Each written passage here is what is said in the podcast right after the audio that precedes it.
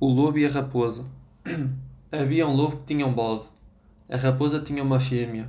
A raposa foi pedir o bode ao lobo para criar com a fêmea. A cabra da raposa teve dois filhos. Depois, o lobo foi pedir os cabritinhos da raposa, dizendo que eram dele porque eram filhos do seu bode. A raposa respondeu: Não, os cabritinhos são meus porque são filhos da minha cabra. E o lobo a teimar que eram dele.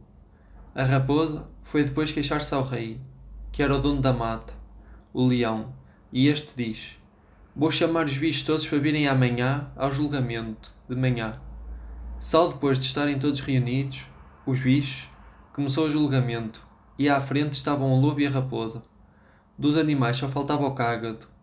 Esperaram um pouco mais, aí vinha o cágado, lá ao longe. O lobo falou ao cágado: Ó oh, bicho da casca! Onde estavas que demoraste tanto tempo? Os bichos já estão cá, já estão cá e os elefantes também. O cágado respondeu. Eu estava ao pé do meu pai, que estava a ter um filho. E como é que você fala? Assim o teu pai costuma dar filhos? É por acaso uma mulher?